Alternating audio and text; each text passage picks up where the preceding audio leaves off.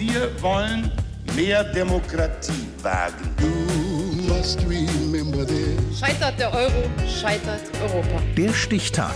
Die Chronik der ARD. 2. Mai 1952. Heute vor 70 Jahren wurde die dritte Strophe des Deutschlandlieds zur Nationalhymne der Bundesrepublik. Jens Otto. Die Geschichte der deutschen Nationalhymne ist auch die Geschichte eines Karnevalslieds. Nach dem Zweiten Weltkrieg dauert es eine Weile, bis sich die Hymne der jungen Bundesrepublik etabliert hat. Und so wird Bundeskanzler Adenauer noch 1953 in Chicago mit einem Stimmungsklassiker empfangen.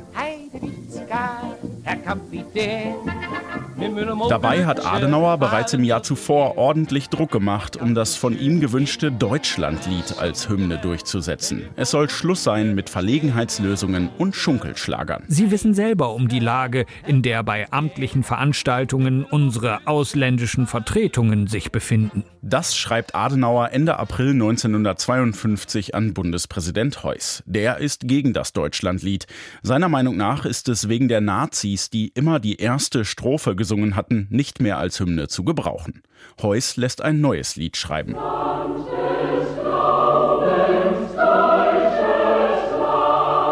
Er kann sich damit aber nicht durchsetzen. Der Vorschlag wird als Theos Nachtlied verspottet.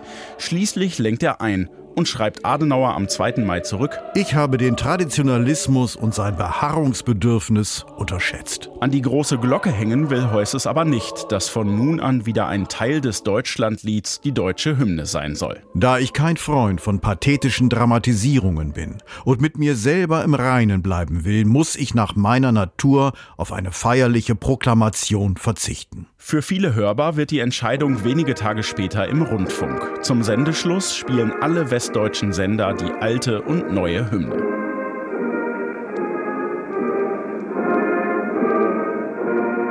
Die Melodie stammt übrigens von Josef Haydn. Den Text hat Hoffmann von Fallersleben geschrieben. 1841 auf einer Klippe der Nordseeinsel Helgoland. Sein Traum, der den Worten zugrunde liegt, ein einiges demokratisches Deutschland. Wie umstritten sein Werk einmal werden würde, hat er damals wohl nicht geahnt. 1962 fragen Meinungsforscher die Deutschen nach den ersten Worten ihrer Hymne. Fast die Hälfte sagt Deutschland, Deutschland über alles. Das Verhältnis zum Lied bleibt schwierig. Das zeigen auch immer wieder Diskussionen rund um die Fußballnationalmannschaft. 1984 spricht Teamchef Beckenbauer ein Machtwort. Er ordnet das Mitsingen vor einem Länderspiel an. Erstmal von der Optik her. Ja, der eine bohrt in der Nase, der andere bohrt der Kaugummi, der andere schaut in der Gegend rum. Also so ein Bild, so eine Nationalmannschaft Botschaft verkörpert ja was. Ja? Und da geht dann die Kamera schwenkt. Und wenn du mitsingst, dann ist es nicht nur für die Optik, sondern auch für dein Eigenleben, für dein Innenleben. 1990 wird's kreativ. Ein Berliner Unternehmer will Ost und West auch akustisch vereinen, mit DDR-Text zur BRD-Melodie.